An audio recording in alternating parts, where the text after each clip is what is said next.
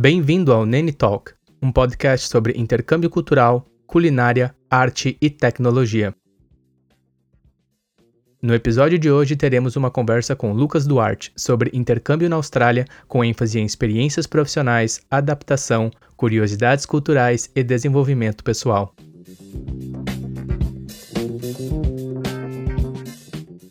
No momento This is not catequese desse episódio, teremos uma dica de utilidade pública. O CVV, Centro de Valorização da Vida, realiza apoio emocional e prevenção do suicídio, atendendo voluntária e gratuitamente todas as pessoas que querem e precisam conversar, sob total sigilo por telefone, e-mail e chat 24 horas todos os dias. Informações sobre o atendimento pelo número 188. Para mais informações, acesse o site cvv.org.br. Fique agora com o nosso 11 episódio.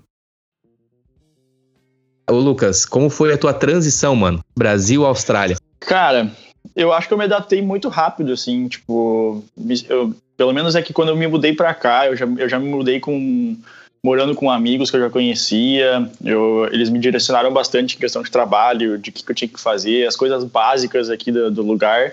Eles me direcionaram bastante, então eu tive muito mais facilidade que as pessoas normalmente têm, assim, porque tem muita gente que chega aqui de paraquedas, assim, sabe? Tem que aprender tudo por conta, tem que fazer contato sozinho. E eu tive muita sorte que eu, que eu fui direto morar com amigos que eu já conhecia, tipo, de anos, assim. Uhum. E que me direcionaram muito bem assim para ah, tem que fazer isso aqui para trabalho, tem que fazer isso aqui para transporte, tem que, tem que fazer isso aqui para celular, plano, internet, tudo esse tipo de coisa que eu precisava para me, pra me arranjar aqui eu fui muito bem orientado, assim. Gosto muito de morar aqui, eu acho que é um país, assim, é muito multicultural, assim, é, gente de tudo que é lugar do mundo. Gente da Índia, gente tá, muita gente da China, é, tá trabalhando com gente da Espanha, França, é um país que muita gente vem para cá para fazer dinheiro, porque é um uhum. país que paga bem, sabe? Uhum. Então, tô me adaptando legal, quer dizer, me adaptei já legal, assim, me, me sinto bem em casa agora. Sim. Uh, moro sempre, moro na mesma cidade desde que eu cheguei, então já conheço bastante coisa por volta aqui. Foi bem legal, assim, foi, acho que foi bem fácil para mim, principalmente porque eu já tive, já estava bem instruído quando eu cheguei, sabe? Sim. Qual cidade que tu está aí? Eu moro em Marubra, é um subúrbio que fica mais ou menos uns 20 minutos ali de Sydney, da, da Sydney, Sydney uhum, ali, sabe? Uhum. A, a, City que a gente chama aqui. Uhum. Sydney Marubra é uma praia. Uhum. Isso. Marubra é uma praia, daí uh, fica perto de Bondi, que é um lugar que tem muito brasileiro também, eles até chamam de Bondi de Janeiro. Tem muito brasileiro por aqui. Uh, é, e é isso aí. Fica Pode 20 crer. minutinhos da cidade ali, da, da onde acontece a folia, né? Pode crer. Fala de novo o nome do lugar, por favor. Marubra. Marubra. Marubra. É, isso, Marubra isso, não é de, isso não é do inglês, né? Seria perguntar demais a etimologia, isso deve ser nativo, hum. né? Dos aborígenes, talvez. É, pode que, ser. O que tu acha, ser. né? Pode ser, né? Eu não Marubra. faço a menor ideia pra te falar a verdade, Pode mas, crer. É... Uhum. Meu, pode ser. E, e qual é que é? Como é que tu despertou assim no, no teu heart aí, no teu coração? Como é que foi? Tipo, bah, meu, vou vou dar uma banda lá em Marubra, vou dar uma banda na, na Austrália. Tu mencionou que tu tem amigos aí, entendo que já havia hum. um contato, né? Uh, provavelmente colegas, enfim, da escola. Mas como é que foi para ti, assim, como é que surgiu? Tu consegue recordar, assim, bah, meu, comecei a idealizar isso e aconteceu. Como é que foi? Uh, cara, eu tenho esse, eu tive esse sonho, essa, esse objetivo de fazer intercâmbio desde criança, assim. Pode crer. Eu, uh, eu, desde criança, desde pequeno, eu comecei a aprender inglês na, na creche, já na escola. Eu jogava muito videogame, tinha muito, tipo, muita facilidade em pegar as coisas em inglês, assim, aprender a falar. E uh, aí, quando eu era pequeno, eu tinha uma pira em ir para os Estados Unidos, assim, porque naquela época que eu era criança, assim, Estados Unidos era um must, assim, né? Nossa senhora, o melhor país do mundo, tem tanta coisa legal, videogame barato e coisas baratas, isso aqui é o sonho, eu quero morar nesse lugar, né? Aí fui crescendo, terminei ensino médio ali, tá, com meus 17 anos, e daí eu tava namorando na época, né? Aí eu não, não pensava em fazer intercâmbio porque eu tava namorando. Depois acabei terminando relacionamentos, fiquei mais no Brasil, assumi outro relacionamento e fui, fui adiando a ideia, assim. Aí depois que eu terminei o meu, meu último relacionamento, eu não estava estudando, estava trabalhando uh, somente no Brasil, gostava de trabalhar lá, mas, mas não, não era muito bem assim a área que eu queria seguir, carreira, sabe? Uhum. E para te falar a real, quem foi que me incentivou muito para fazer, para vir para cá foi minha mãe. A minha mãe, ela falou assim, eu tinha um amigo que morava aqui, né, na, Uhum. Uhum. na época, que era o, era o Gustavo que eu, abraço para ele. Aí, Gustavo. Ele, ele morava aqui e eu acho, se eu não me engano, ele ia vir pro Brasil de- pra visitar em janeiro, na, na época, assim, no começo de ano, passar, passar no novo com a família. E a minha mãe meio que me botou contra a parede, assim, falou, ó, se tu quer viajar, se tu quer fazer intercâmbio, eu vou te ajudar, eu vou te dar o, o apoio, o auxílio que tu precisa, com dinheiro, a gente pode fa- fazer um racha ali, não sei, eu vou te ajudar como eu, como eu puder. Só que daí tu vai, tu vai ir agora e quando o Gustavo vier pro Brasil e voltar, tu vai voltar com ele já. Me, me botou na parede, assim, sabe? daí eu, olha, então tá, né? Beleza, Sim. vamos fazer. Vamos ver, vamos, vamos começar a ver isso aí. Uhum. E daí ah, come, ah, mu- deu umas mudanças de plano, assim, que em relação à viagem do Gustavo e tudo mais. Sim. E eu acabei decidindo vir sozinho daí, assim. Ah, eu fui, chamei uma agência de intercâmbio, ah, selecionei alguns lugares que eu tinha de plano, assim. E algum de- um desses lugares era a Irlanda também, eu tava planejando ir para Dublin também. O que me impediu de ir para Dublin foi que, para mim entrar na Irlanda, se não me engano, eu tinha que ter, acho que 3 mil, ou não sei quantos mil euros lá, num cartão ou em dinheiro. Certo. E isso era, era muito mais caro do que vir aqui para a Austrália, né? Que eu só precisava comprovar renda, assim, tipo, em a questão de status bancários e tudo mais, era muito mais acessível, né? E daí, como eu tinha meus amigos aqui na Austrália, eu chamei eles para conversar, perguntei como é que era, como é que funcionava, eles me falaram coisas que me deixaram bem contente, assim, bem empolgado. Aí eu decidi vir, vim em março do ano passado, agora faz um ano e dois meses que eu tô aqui. Não, não poderia ter mais, estar mais feliz com a experiência que eu tive, que eu continuo tendo aqui. Uhum. E foi assim, foi, mas Sim. o, a ideia de fazer intercâmbio é um sonho de, de criança, assim, já que eu tinha, sabe? Pra sair um pouco da, do, do Brasil, assim, conhecer outros lugares, conhecer outras culturas. é, o mundo é um pouco maior do que a nossa casa ali, eu acho, sabe? Eu acho que todo Sim. mundo merecia e precisaria ter essa experiência de sair um pouco. Felizmente não, não é Uhum. possível, mas é, já que eu tive essa oportunidade, eu quis muito aproveitar, assim, sabe? Sim, sim. E, cara, só um, um adendo meu, tá? Tu mencionou Dublin, e aí nós estamos falando de Austrália. É uma questão pessoal, tá? Eu amo, eu amo a Irlanda, eu amo Dublin aqui. Mas, bah, ontem mesmo eu tava caminhando, fui comprar um, um kebab. Sexta-feira é dia do kebab. kebab. É dia do kebab. E, cara, É bom o kebab. fui mandar uns áudios para uns amigos. Quando, eu não sei você, mas eu costumo, às vezes, escutar os meus áudios pra checar e tal, as coisas que eu falei, eu tenho isso. Sim. E, mano, parecia que eu tava pulando de bungee jump, assim, ou de paraquedas. Era um. Devido à força do vento que tinha ontem. E aí eu ainda Uhum. brinquei com eles assim, cara, parece que aqui, na região da Irlanda, é como se fosse a capital sexual dos ventos. É onde os ventos eles vêm pra acasalar. Todos os ventos do mundo, eles vêm pra acasalar aqui. Eles, pass- eles passam aqui e aí eles descem. Descem pra Sim. Osório, descem pra todas as regiões do, na minha viagem, né? E tu me Sim. tu tá vivendo numa parte que é praieira, tipo assim, é praia, É, entendi? É uma praia, é uma praia. É uma praia, tu tá na Austrália, mano. Tipo, 20, Sim. falou 20 quilômetros ou 20 minutos? De 20 minutos Sydney, da cidade. Ah. Aham. 20 minutos, cara. Drive, né? Sim. De carro, né? Claro. Isso, de carro. Caminhando, o cara vai o quê? Uma hora, duas horas, dependendo se precisar voltar da balada. Ah, é, daí é um, é um pouquinho mais de. Mas aqui tem também, tem ônibus e, e toda hora também. O cara não precisa passar por esse perrengue. Certo, mano. E me diz uma coisa, cara. Quero te perguntar assim: se tu lembra, tu mencionou pra nós, né, que tu planejou, teu amigo foi muito importante, a tua mãe mais importante ainda, que é assim, algo. Parabéns pra ela, sabe? Você é. Sim. Ah, deu o máximo carinho e respeito pra minha mãe. Minha mãe é uma deusa, não tem Ela que que vai, dizer. ela que vai sempre- tá, ela que vai estar Hã? ouvindo e manda, manda um salve pra ela, vai estar ouvindo aqui, manda um salve pra ela. Não, vou mandar, mãe. Beijo, te amo. Obrigado por me incentivar a ter essa experiência. tu é sensacional. Muito bom. Tem muita sorte de ter uma mãe que me apoia assim com, a- com as coisas que nem ela. Certo. E ah, tocando no assunto ali de amizade, chegando na Austrália, acredito que os rapazes, os teus amigos, te receberam quando você chegou. Sim. Pô, bacana, muito Sim. massa. E como foi, assim, o Lucas chegando na Austrália? Pisando ali e tal, andando, e tipo, como foi, assim? Cheguei no aeroporto, perdidaço, assim, porque eu, eu sou muito sou muito estabanado, sabe? Muito estabanado. E nunca tinha viajado sozinho, assim, 100% sozinho. Então eu cheguei no aeroporto, o aeroporto de Sydney, no primeiro momento ele é um pouco confuso, assim, sabe? Muita informação. Aí eu lembro que eu chamei meu Uber e quando eu fui sair do aeroporto para ir de, encontrar meu Uber, acho que eu esqueci uma das minhas malas ou a minha mochila, assim, no aeroporto. E voltei ah. correndo, apavorado, né? Uhum. Busquei, deu tudo certo. Fui, cheguei, uh, peguei Uber, fui de Uber para casa ali que a minha casa aqui ela fica também uns 20 e poucos minutos do aeroporto. Uh, aí quando eu cheguei em casa eu tava sozinho, porque tava todo mundo trabalhando também. Daí fiquei de bobeira na casa, né? Descansando, tomando um uhum. banho, porque depois de viajar 20 e poucas horas aí, tá fedendo a, a, a avião quantas, e quantas horas, quantas horas de voo, meu? Tu fez Porto Alegre, São Paulo, e aí como é que foi? Pra vir, pra vir, se eu não me engano, eu fiz Porto Alegre e Buenos Aires. Olha aí. Uhum. Buenos Aires, Auckland e Auckland, Sydney.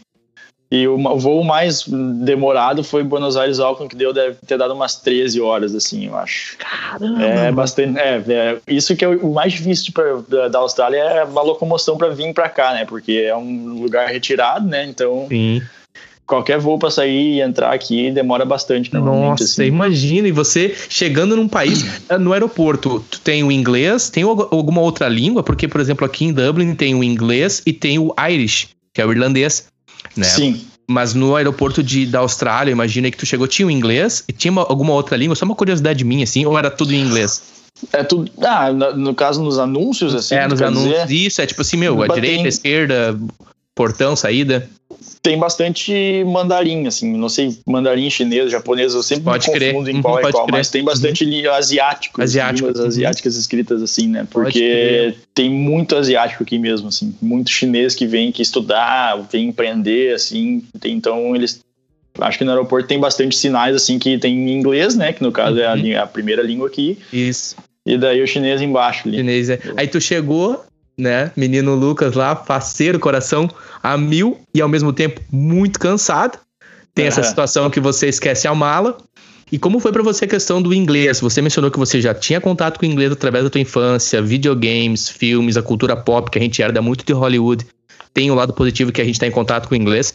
E você uhum. já chegou com um nível de inglês, eu imagino, mas como foi para ti essa comunicação, assim, esse primeiro choque? E fala um pouco do acento deles, do, do sotaque é, australiano, assim. Ah, sim. Uh, o inglês, então, uh, eh, para começar, eu já tive, eu já cheguei com uma facilidade maior, assim, porque eu tinha feito curso na Wizard no Brasil já, eu tinha terminado o curso hum. de inglês. Hum. E desde que o pequeno ali, como eu tinha mencionado antes, eu já tinha bastante contato, assim, em, na escolinha, tipo, aprendendo animal, cor, essas coisas básicas, depois jogando videogame. Eu, eu lembro que eu jogava bastante GTA, e o cara tinha que ler as missões, tinha que ler o que tinha que fazer, o cara é catar em tradutor e tudo mais. Uhum. Filmes, séries, eu sempre gostei de ler em inglês e legendado em português. Hoje eu até leio, assisto legendado em inglês, mas uh, me ajudou muito a aprender, assim, a falar a, a sonática, acho que é sonática uhum. a palavra certa, né, das coisas. Uh, então, quando eu cheguei aqui, em relação ao inglês, assim, eu já uhum. tinha uma facilidade um pouco mais, maior, né? Uh, o que me o que me dificultou bastante foi justamente o accent deles aqui, né? É, o, o, o sotaque dele, porque o, o sotaque australiano às vezes parece que eles são uns caipira que moram no Texas, assim, que eles falam rápido e eles comem as palavras pela metade. Até a gente, as pessoas brincam que o australiano não fecha a boca para falar. Então tu vai falar um australiano típico ali, né? Ele vai falar, não vai, não vai falar hey, how are you? Vai falar hey, how are you? Ele fala um negócio meio emendado, assim. Ah, pessoal, daí... desculpa, eu tô com o Lucas aqui no, no vídeo também na chamada, infelizmente o pessoal não vai poder pegar. Se bem que depois eu posso botar um sneak preview, mas uh, eu saquei muito bem o que tu falou, cara. Tipo assim, não é, é perfeita a tua colocação, não fecha a boca para falar. E por favor, é. pessoal, você aqui que tá escutando, a gente não tá de maneira alguma que é, com snob e tal, é, é uma questão positiva mesmo nossa, porque aqui também em Dublin um acento, né? E a gente como é, foreigners, a gente tá aprendendo a língua e isso às vezes dificulta um pouco, mas é até questão de acostumar, né, ô, ô Lucas? É, então, que, que nem assim, quando eu comecei a trabalhar nas obras aqui, nos primeiros dias, os primeiros trabalhos, assim, até eu me acostumar era difícil, porque os caras falavam, me pediam uma coisa, E, na obra, assim, rápido, né? E rápido, né? É, às vezes o cara tem que.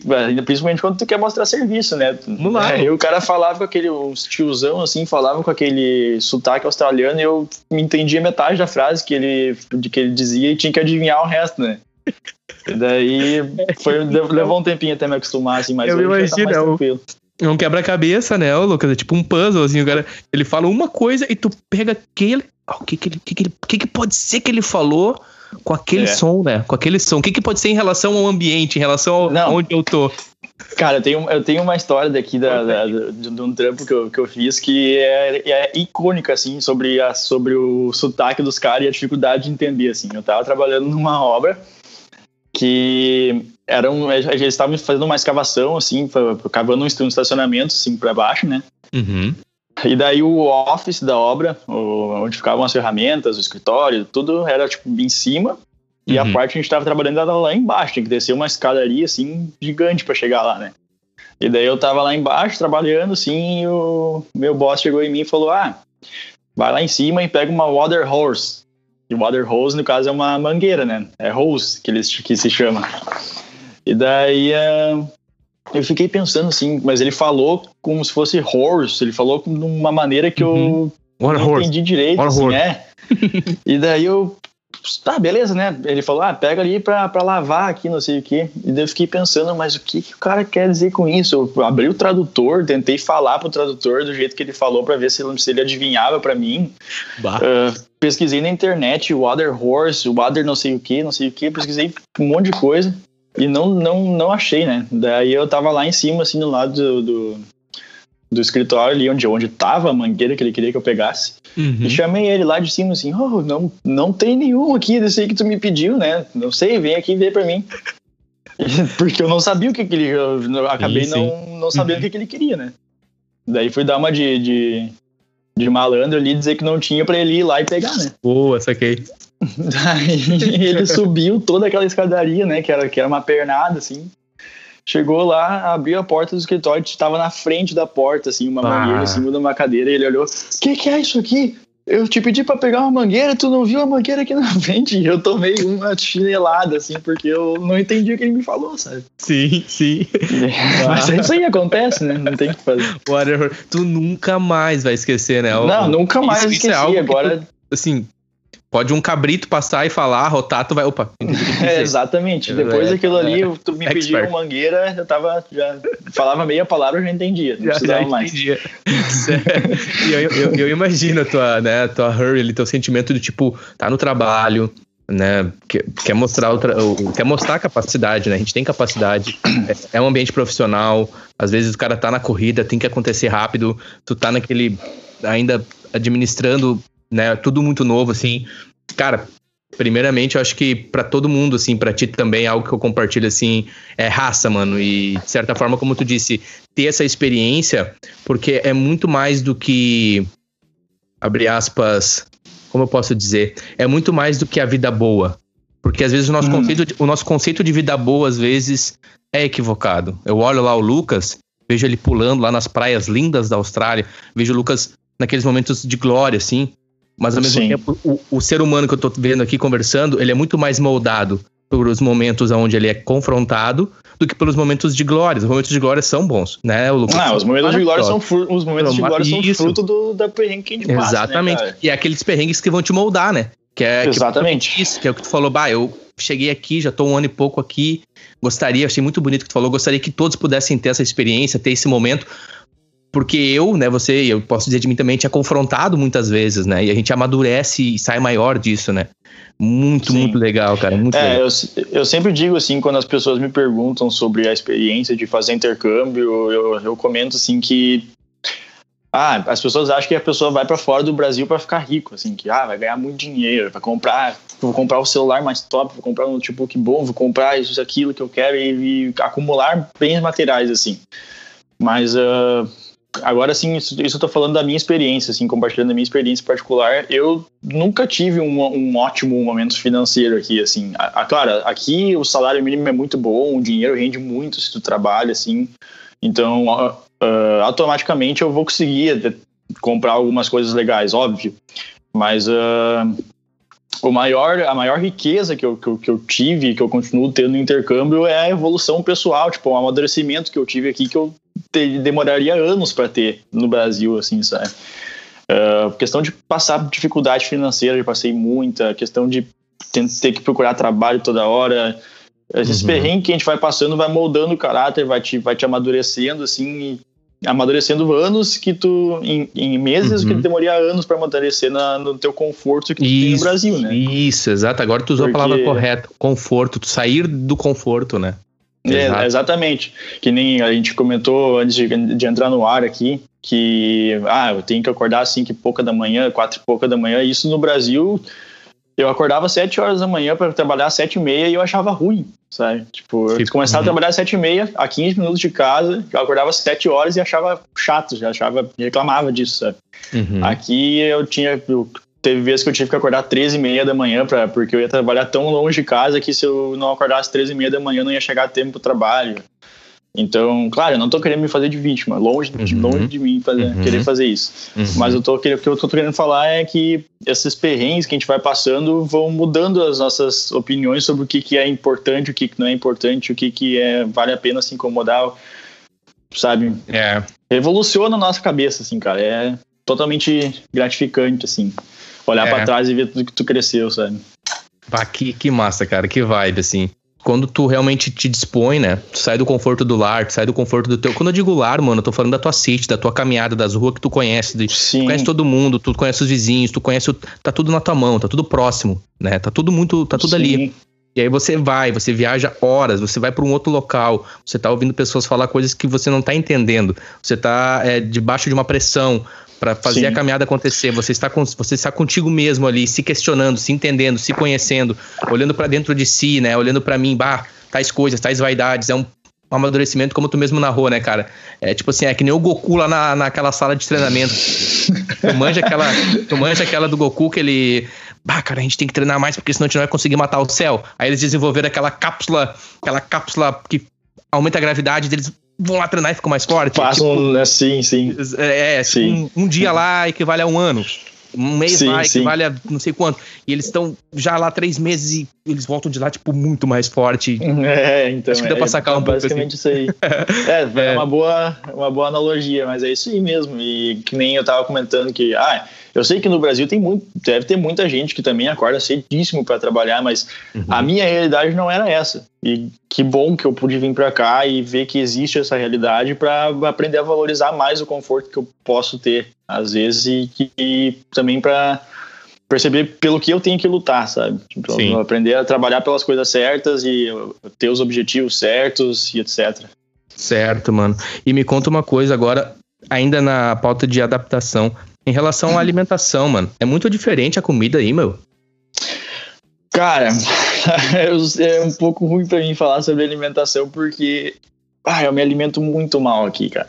Uhum. Uh, é que aqui existe muita comida barata, principalmente fast food, né? Uhum. Mas uh, eu, a comida típica australiana não, não existe nada assim, tipo, ah, isso aqui é um prato típico australiano. Eu acho que muitos muito dos pratos típicos, entre aspas, que eles têm aqui são derivados da Inglaterra, que é quem colonizou né, uhum. a Austrália.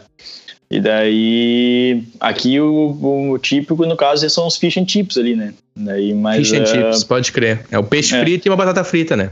É, exatamente. Uhum. Mas não tem muito prato assim, tipo, ah, que nem uma massa é de característica italiana, não sei o que, Pode tá, crer. muita massa boa, ah, tudo mais. Não, não tem muita comida típica daqui, assim.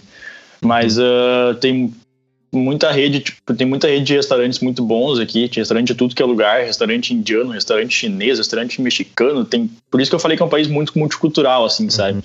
Então, como eles têm gente de tudo que é lugar do mundo, eles têm comida de tudo que é lugar do mundo também, né?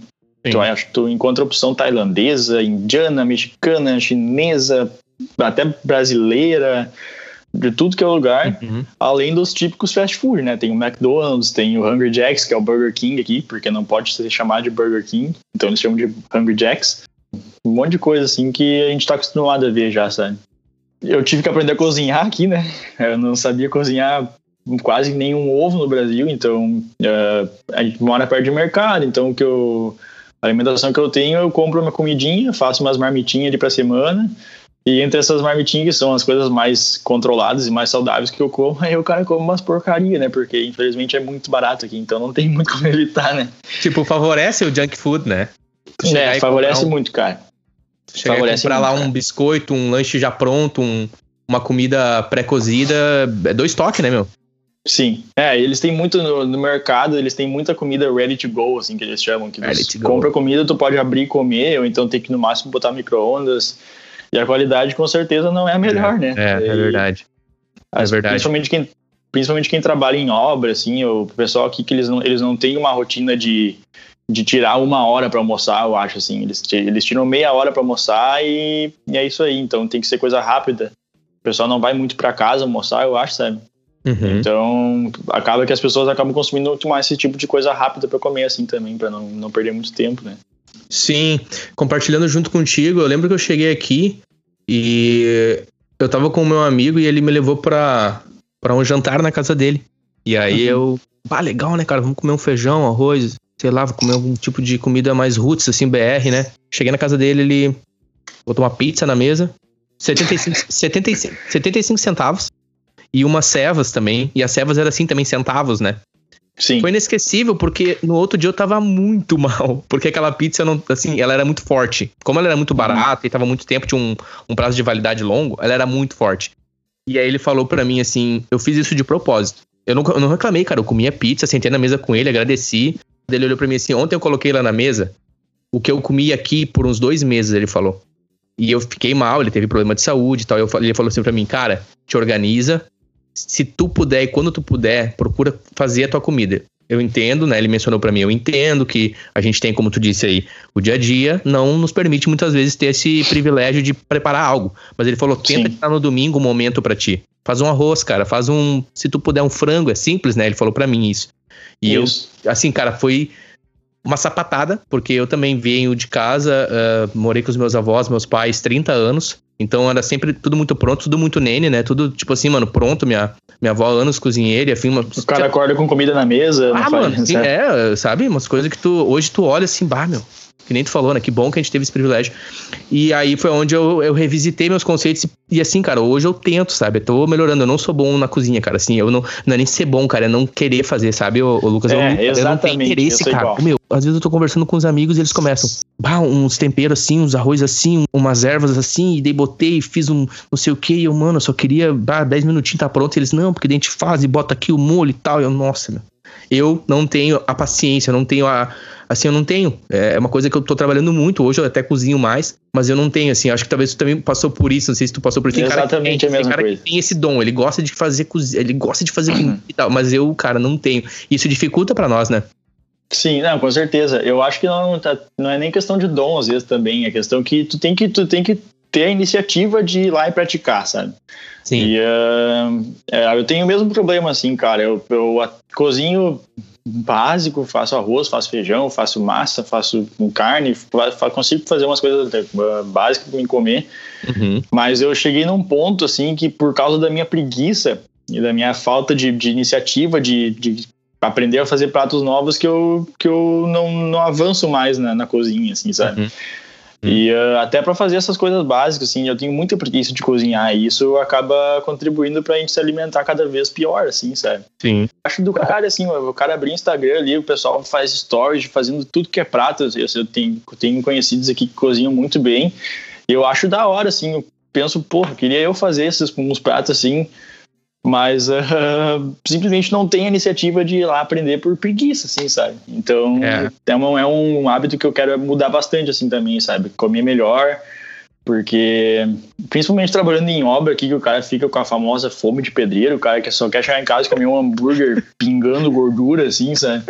E batata frita e coisa pesada, assim. Sim, é verdade. Sim, isso é uma sim. coisa que eu, que, eu, que, eu, que, eu, que eu aprendi na pele, assim. A fome de, do pedreiro que o pessoal fala é verdade, cara. O cara trabalho, claro, né? Trabalho braçal, assim, pesado, uhum. às vezes deixa o cara fome, né?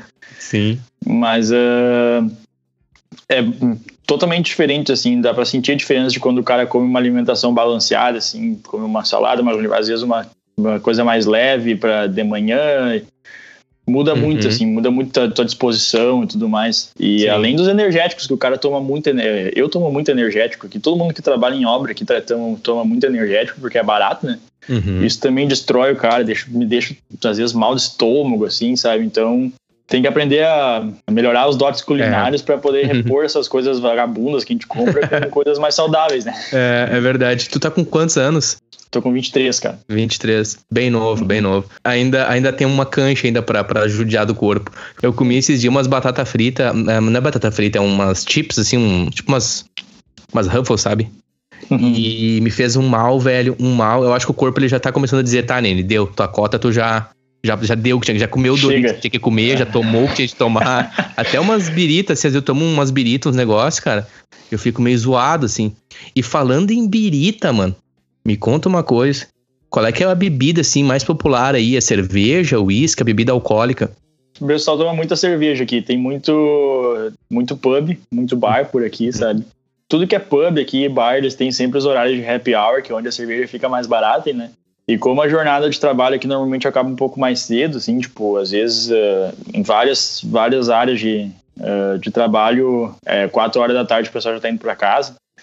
Na sexta, assim, cara, tu, tu vai pra cidade às quatro horas da tarde, já tem cara que sai da obra com a roupa do trabalho mesmo e vai direto pro bar beber, sabe? Estão tomando cerveja no horário de happy hour ali e tudo mais.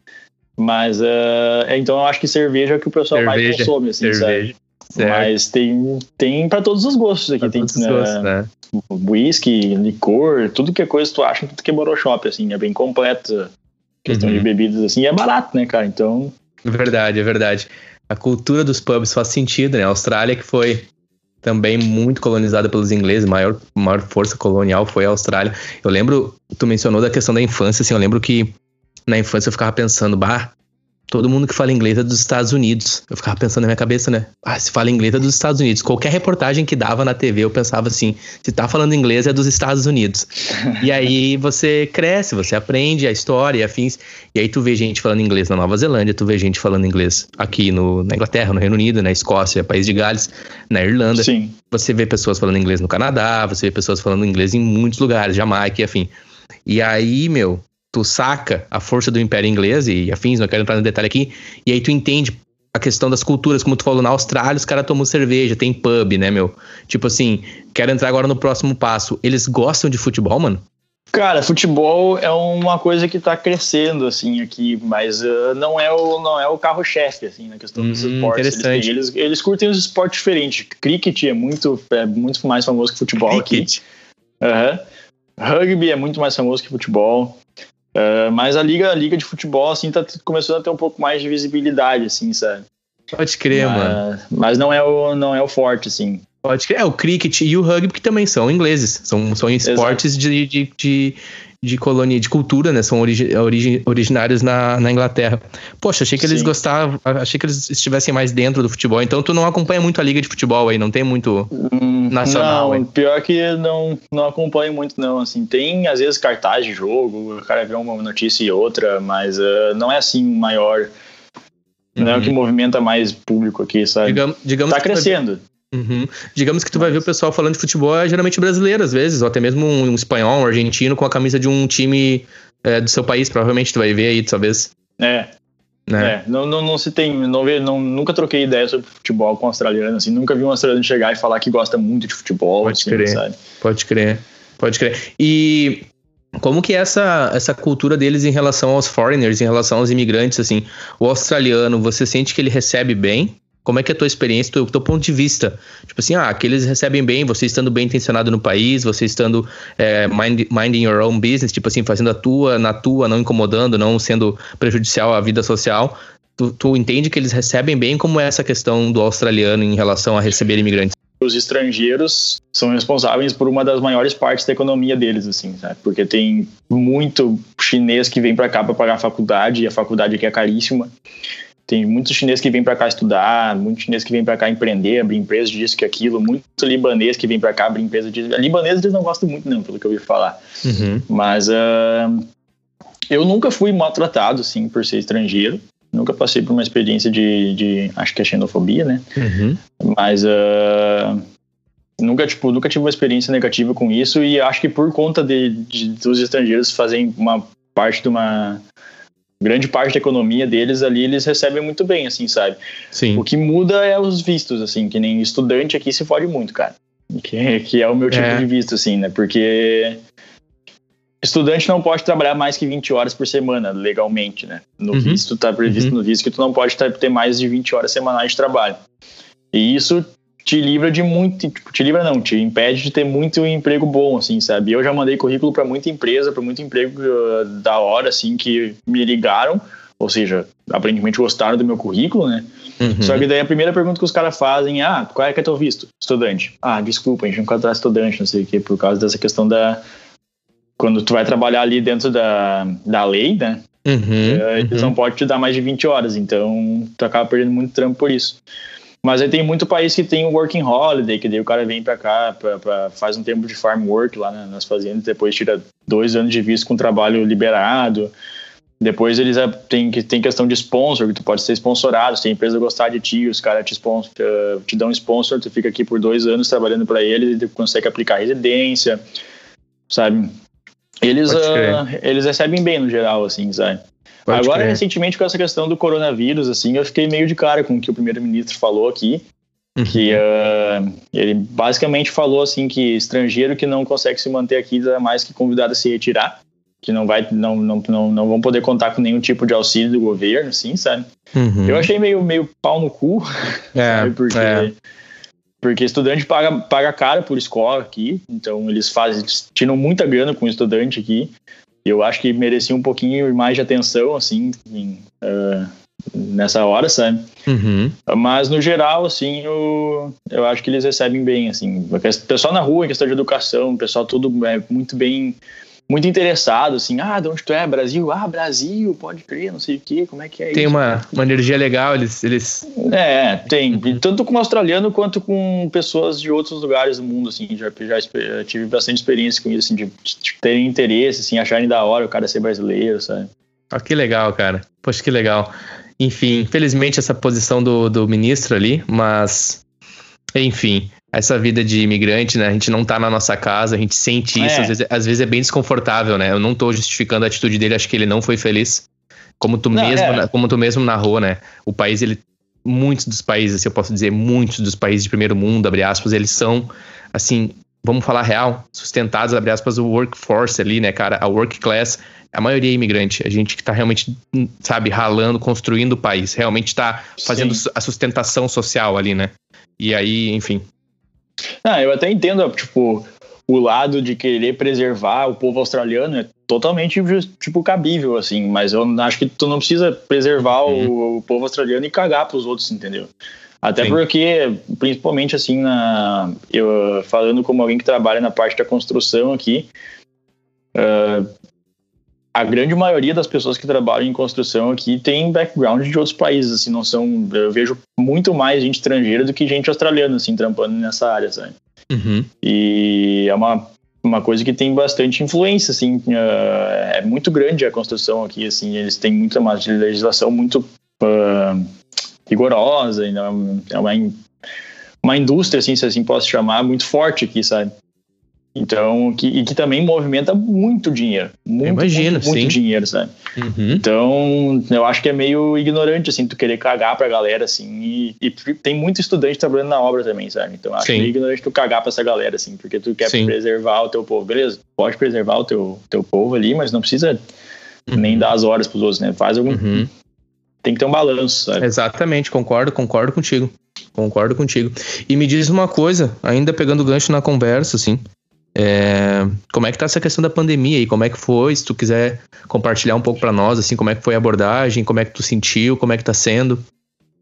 Ah, cara, agora, ah, nos tempos, nos dias atuais, o país ele tá caminhando para uma reabertura, porque recentemente, assim, a curva do coronavírus achatou bastante, assim, então ah, eles estão bem otimistas, assim, eu não sei o quão positivo é esse otimismo deles, às vezes eu até tenho o pé atrás em relação a isso, mas ah, eles querem fazer uma reabertura do país por etapas, assim, eu acho que até a primeira etapa já tá rolando, que é eles liberaram aglomerações de até 10 pessoas, se não me engano, sem ter problema nenhum. Restaurantes uhum. podem reabrir para o público, mas tipo tem que reduzir o pessoal dentro do restaurante, lojas com público reduzido. Às vezes tu vai em loja tem fila para entrar porque não pode entrar todo mundo junto. Uh, o pessoal tá sempre com lojas tem que estar tá sempre com álcool gel, as coisas de, de higienização ali tudo certinho.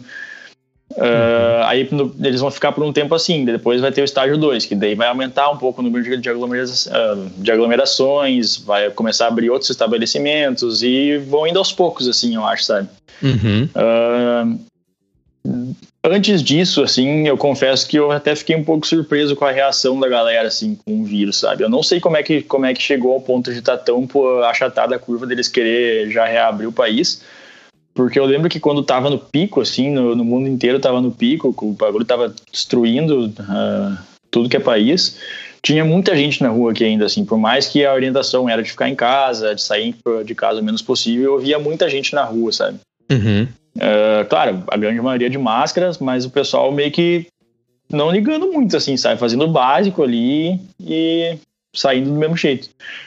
Eu, a, minha, a experiência que eu tive com o vírus aqui foi que a minha rotina ela mudou da seguinte forma: eu estava trabalhando de Uber Eats, fazendo entrega de Uber Eats, então eu saía de casa só para trabalhar, trabalhava ali três horas de meio-dia, depois mais três horas da noite, e quando eu não estava trabalhando, estava em casa. E uh, fui mantendo assim por um tempo, sabe? Mas também, quando estava trabalhando, ia nos restaurantes, sempre que tinha cogel, pegava cogel, passava cogel na mão, não ficava tocando com a mão em tudo que eu via. Uhum. Eu, a, a, o próprio Uber Eats tinha uma, uma forma de entrega que era a contactless uh, delivery, que daí uhum. deixava, deixava a sacolinha na porta da pessoa, batia na porta e esperava ela pegar, não dava diretamente na mão. Uhum. Então, uh, tinha as precauções cabíveis ali. Mas uh, isso foi o máximo que influenciou na minha rotina, assim, eu não cheguei a ficar trancado dentro de casa, isolado completamente, assim, sabe? Uhum, não teve lockdown uh, aí. É, teve, tipo, eles pararam, eles pararam vários serviços, assim, restaurantes só podiam fazer delivery ou takeaway, não podia mais uhum. ter dine-in, né, que é pra jantar no restaurante, academias fecharam, uh, as obras continuaram, alguns outros serviços essenciais continuaram, várias empresas trabalhando de home office também, mas o que eu quis dizer é que, tipo, mesmo com essas medidas, assim, o pessoal alertando pro vírus, tinha, eu via muita gente na rua, assim, sabe? Então eu não sei exatamente como. Uh, talvez as pessoas realmente tomaram as precauções, estava todo mundo se higienizando e felizmente a curva deu uma achatada e agora o país está querendo se reabrir, assim, aos poucos, sabe? Sim. Eu não sei até que ponto isso é bom, não sei até que ponto isso é seguro, uhum. mas é o que está acontecendo, né? Sim, sim. E falando agora de um assunto mais animador, acho que o pessoal que está ouvindo, principalmente os solteiros aí. Mas antes de entrar nesse assunto, antes de entrar nesse assunto, eu quero só narrar uma situação. A primeira vez que eu vi o, o Lucas na minha vida, Lucas Duarte. Ai, ai, ai, ai, ai. O que, que vai vir aí? Eu não sei. Arquivo confidencial. É. Olha essa fera. Eu não sei imitar, não sou bom imitador de, de Faustão. De Faustão. Mas eu lembro que eu tava em Campo Bom, nossa cidade, lá no Vale dos Sinos, no Rio Grande do Sul. Salve para todos de Campo Bom. E eu lembro que havia um evento no Centro Cultural, bem no centro da cidade. E iriam tocar algumas bandas, bandas locais, inclusive. E eu tive a alegria de estar lá. E eu lembro que tocou a banda de uns guri, assim, mano, mas uns piá. Uns piá. Isso faz o quê? Isso faz uns 4, 5 anos, acho. Não sei, não quero. Não quero é, overestimar aqui, mas. E eu olhei assim, aqueles guri, né, cara? Um cabeçudinho no vocal. Daí tinha um guitarrista, assim, pá, um estilo, pá, um charme legal. Lembrava muito o Fruciante. E na bateria o cara ah, sentando legal, assim, fininho, com o baixista bem casadinho, um entrosamento legal, a banda baixutinha, né, cara?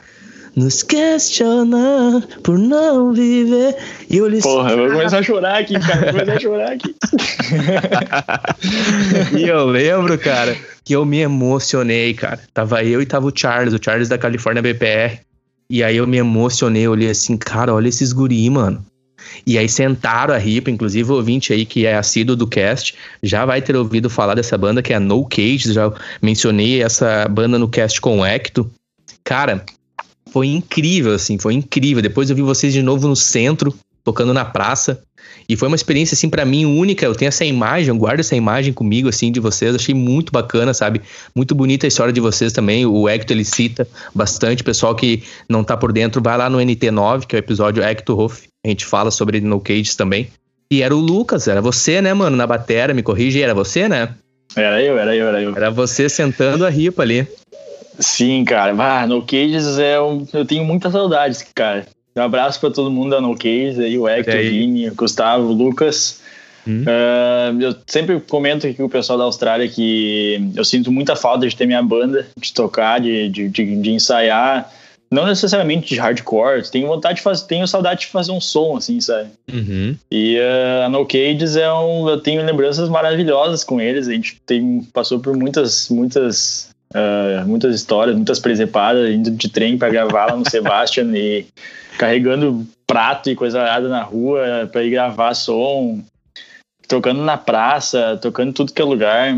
Tenho ótimas lembranças. Uh, teve uma, eu acabei me desligando da banda porque na, teve uma época que eu passei por desavenças psicológicas aí, uhum. acabei entrando em outras vibes, não não sei exatamente o que aconteceu, assim, mas não, não, não, não, me, não me deu mais aquele tesão por, por, por seguir. Eu via que os guris estavam continuavam com esse tesão e eu acabei por me desligar, assim. É, hoje, uhum. parando para pensar, eu acho que até foi o mais, foi, foi o mais certo a se fazer, porque não era justo com eles é, continuar tocando sem vontade, enquanto eles estavam levando o negócio uhum. muito mais a sério que eu.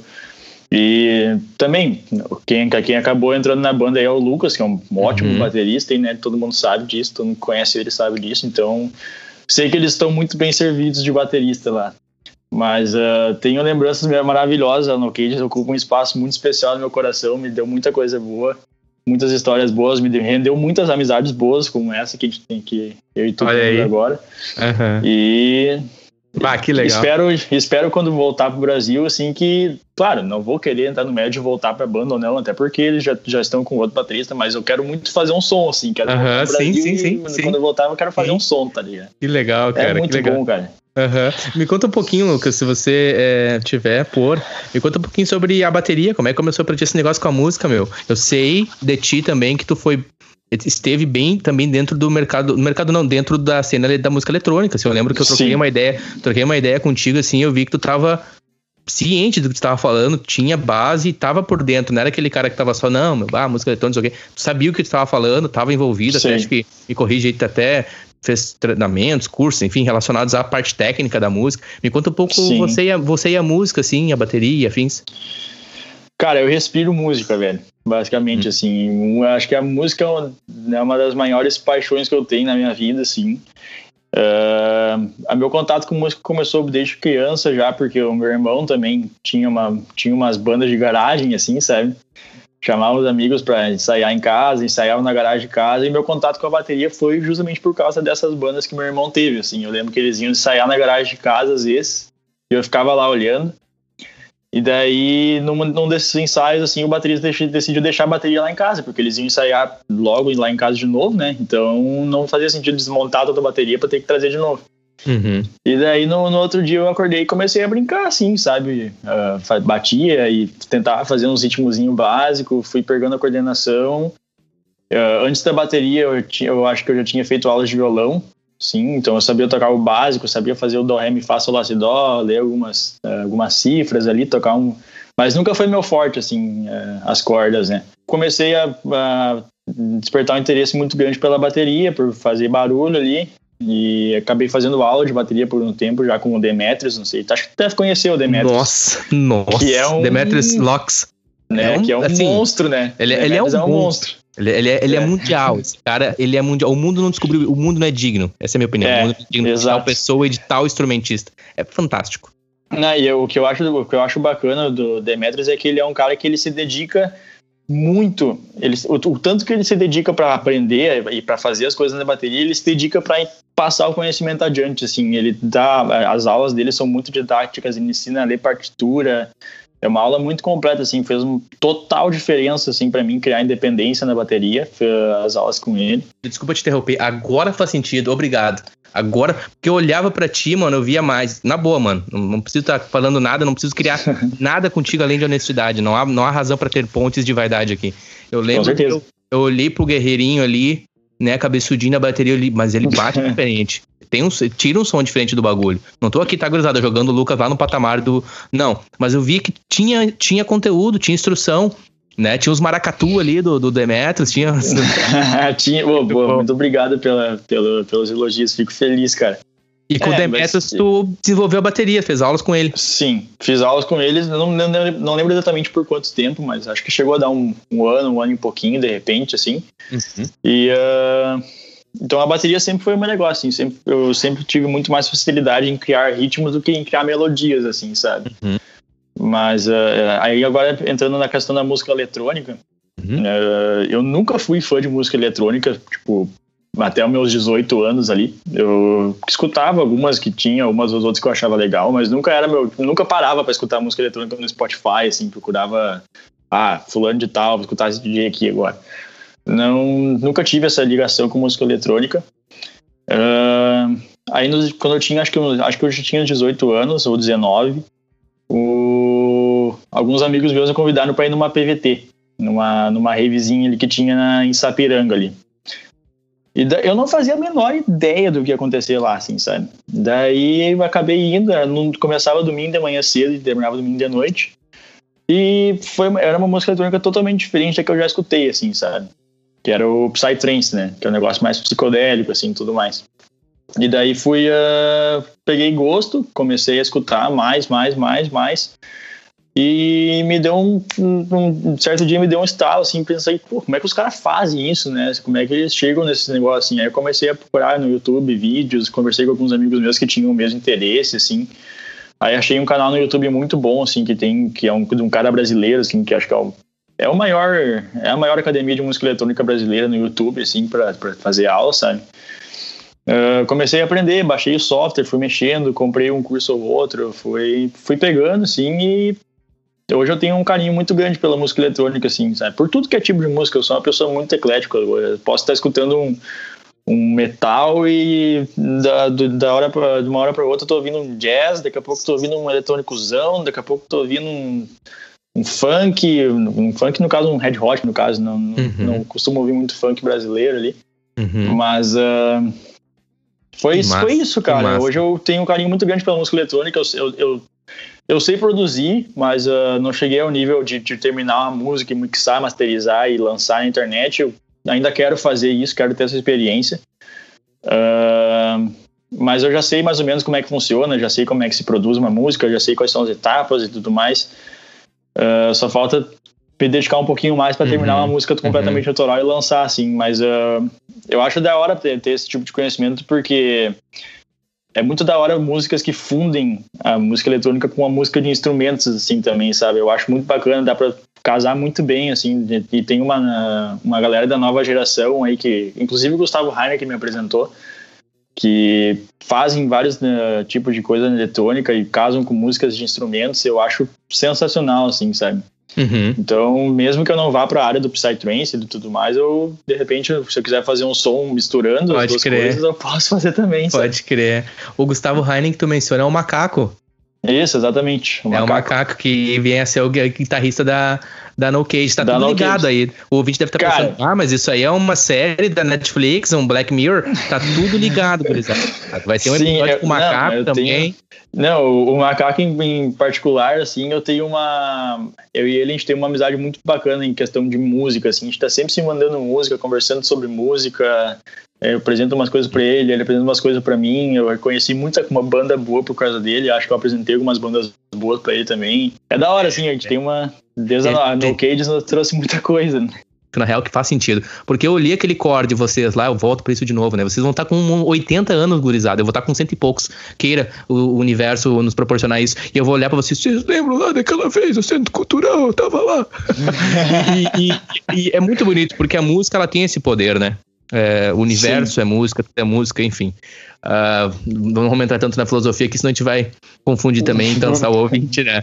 Mas obrigado pela, pelas tuas é, considerações, o que tu compartilhou com a gente. E, e, cara, muito bacana, eu concordo contigo nessa questão da música eletrônica com outros, é, outros estilos, vamos usar assim. Enfim, música é música, mas vamos usar os labels, né? É a música Sim. eletrônica, né, com a música mais orgânica, enfim, bacana. Cara, me fala agora uma coisa em relação à música, tut, tut, tut, balada, mano. Como é que é as caminhadas de balada aí? Acontece, não acontece? Como é que é a cultura de balada aí? Qual é a tua experiência Cara, se quiser compartilhar com a gente? Quero, claro, com certeza. Mas, sinceramente, eu sou um cara muito caseiro aqui, velho. Eu saí muito pouco. Pessoa responder hoje. as coisas. Eu. Uh... não, não, não quer eu, entregar, tu não quer entregar. Eu, eu tô, eu tô vou cortar isso aqui, nada... pode deixar que eu vou cortar isso aqui depois. não, mas eu juro, cara, eu não tô falando nada além da verdade aqui. Eu crer, saí muito pouco, assim, pra, pra, pra, pra boates, pra festas, assim. Mas Claro, com certeza. As festas que eu saí aqui eu achei muito legal, até porque a proposta é muito diferente no Brasil, né? Porque no Brasil, com certeza, o que reina é o funk, assim, né? o popular, que tu vai para tudo que é lugar, assim, boate é funk tocando quase toda hora, sabe? Uhum. E aqui eu acho muito bacana que uh, eles têm um, eles têm uma, um carinho muito grande por músicas nostálgicas, músicas tipo uh, pops, assim, tipo, tu vai numa festa, tocam uns Snoop Dogg, tocam uns Bruno Mars mais antigo, toca uns Red Hot um pouco mais toca músicas de outros estilos, assim, sabe? E músicas que eu, no, enquanto estava no Brasil, costumava ouvir só em rádio, assim, só no, no PC, escutando para mim. Não era comum aí numa festa estar tocando esse tipo de som, sabe? Toca às vezes umas Alicia Keys, toca umas Taylor Swift, é tudo música pop, assim, sabe? E a galera gosta muito, dança, canta junto é um estilo de festa diferente que me agrada mais, assim. Eu, particularmente gosto mais desse estilo de festa, assim. Porque eu tenho uma, um carinho uma, um pouco maior por músicas desse tipo do que pelo funk que a gente está acostumado a ver no Brasil. Mas é, esse sou eu.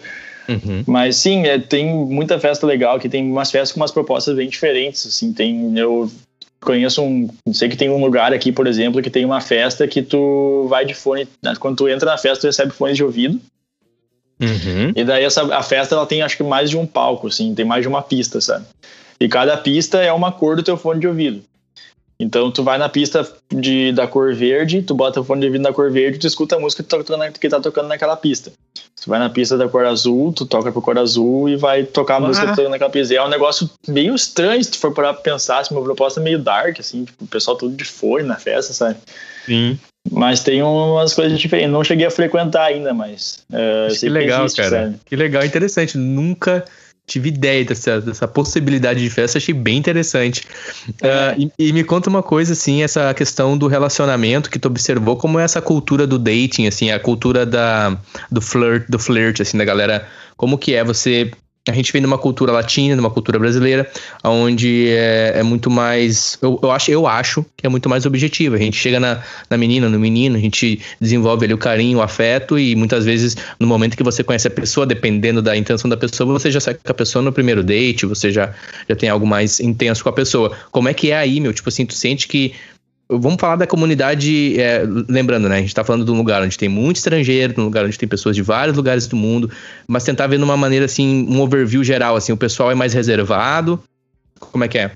Existem os dois lados, cara. Uh, das festas que eu frequentei até hoje, eu vi de, de das duas coisas, assim, tipo, uh, desse negócio que tu falou de chegar já indo para cima, uhum, né, querendo uhum. beijar já e tudo mais. Uhum. E também o lado mais da conversa, sabe? Eu sou uma pessoa muito tímida, cara. Eu sou muito, eu sou uma péssima pessoa para falar sobre esse tipo de flertar e date, porque uhum. eu sou tímido demais para flertar, sabe? Uhum. Mas uh, eu vejo por amigos meus assim que que existem meninas, por exemplo, eu tenho mais amigos homens no caso, então eu vejo que tem mais meninas que que gostam de conversar, que por mais que demonstrem interesse, elas não, não saem, tipo, pegando tudo, tudo que é cara, então... Uhum. E também tem gente que tá mais pela folia, assim, que não se importa muito, sabe?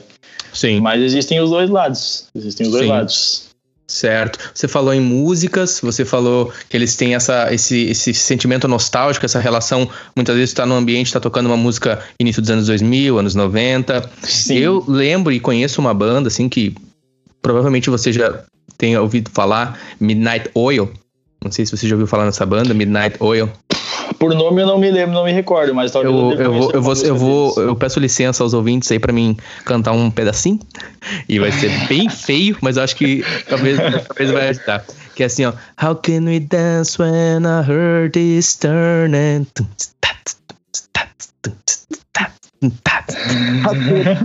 When beds are burning. Ah, não, conheço esse som, conheço esse som, claro. Claro.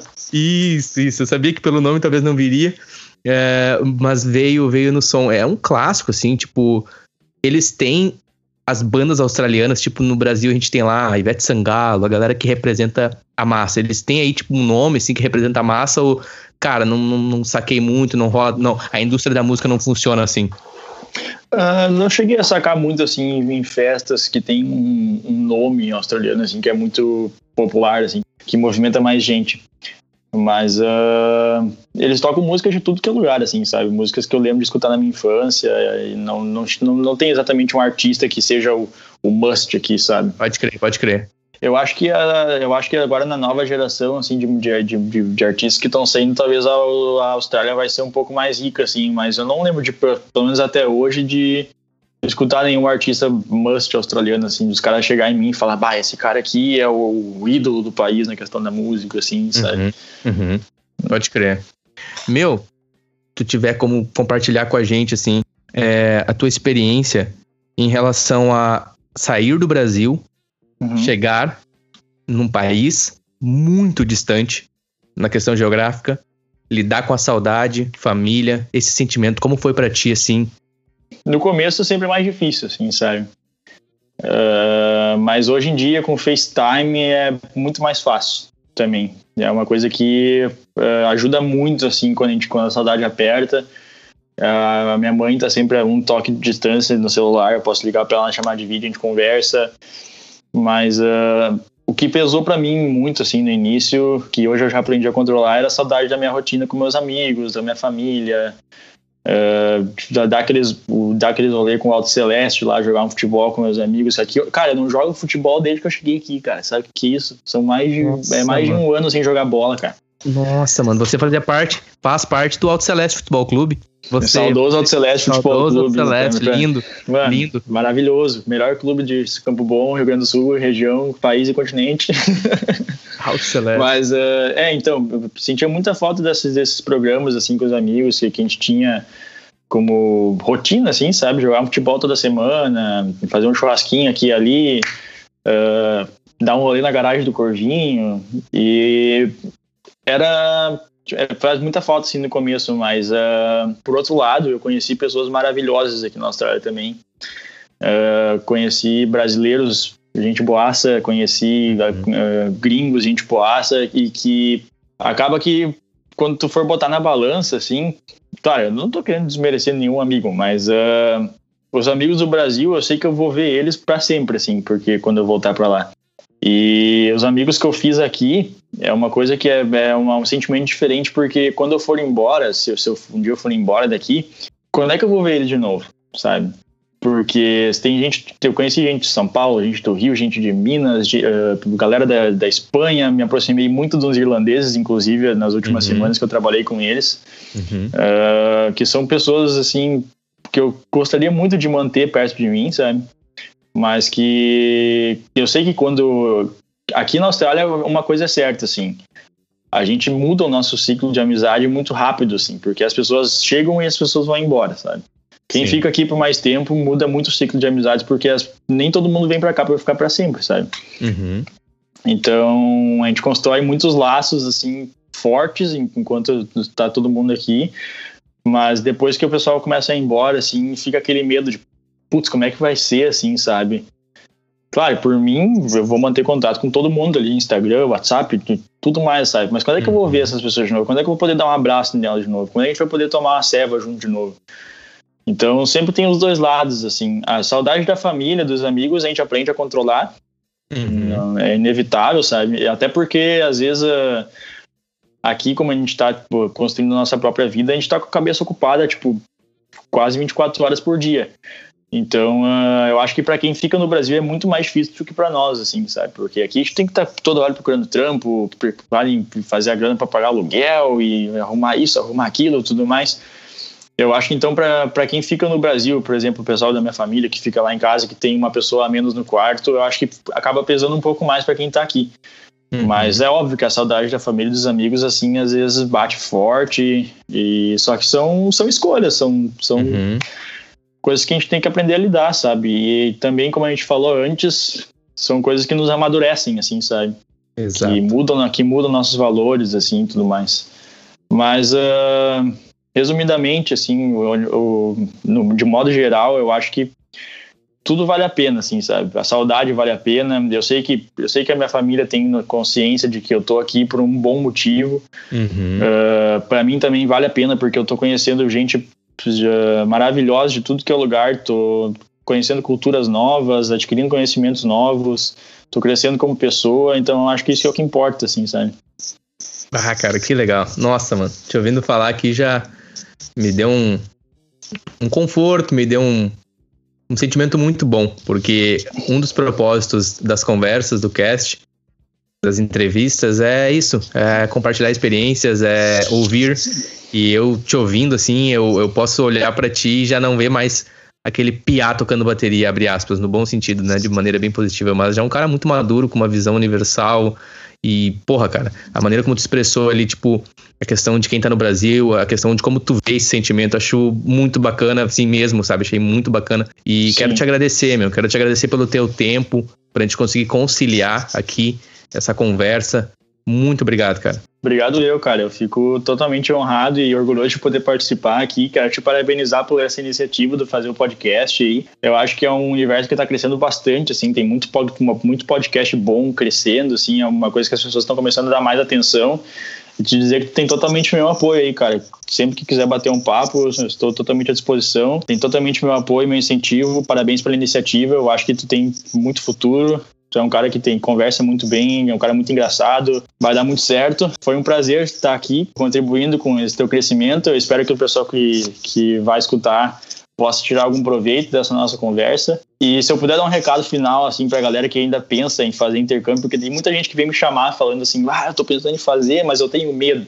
Uhum. Cara, medo, 90% das vezes, atrás do medo tá a pessoa que tu quer ser. Se tu não, não botar a cara a tapa, tu nunca vai saber o que acontecer. Aí tu vai ficar para sempre lamentando tu não ter feito o intercâmbio porque tu tava com medo. Mas medo de quê, cara? Tu não vai chegar lá e virar um morador de rua, assim. Não é assim também, sabe? Façam. Claro, agora, agora é um, um, uma época um pouco complicada pra gente querer incentivar alguém a fazer intercâmbio, mas quem tem essa ideia pode ter certeza que vai ser uma experiência de uma vida. Eu acho que tu também pode dizer isso, né? É uhum. uma coisa que muda completamente a cabeça da gente e não tem por que ter medo de fazer isso. Eu acho que tem que ter empolgação para fazer, sabe? Porque é totalmente gratificante, assim, a, os frutos que a gente recolhe, sabe?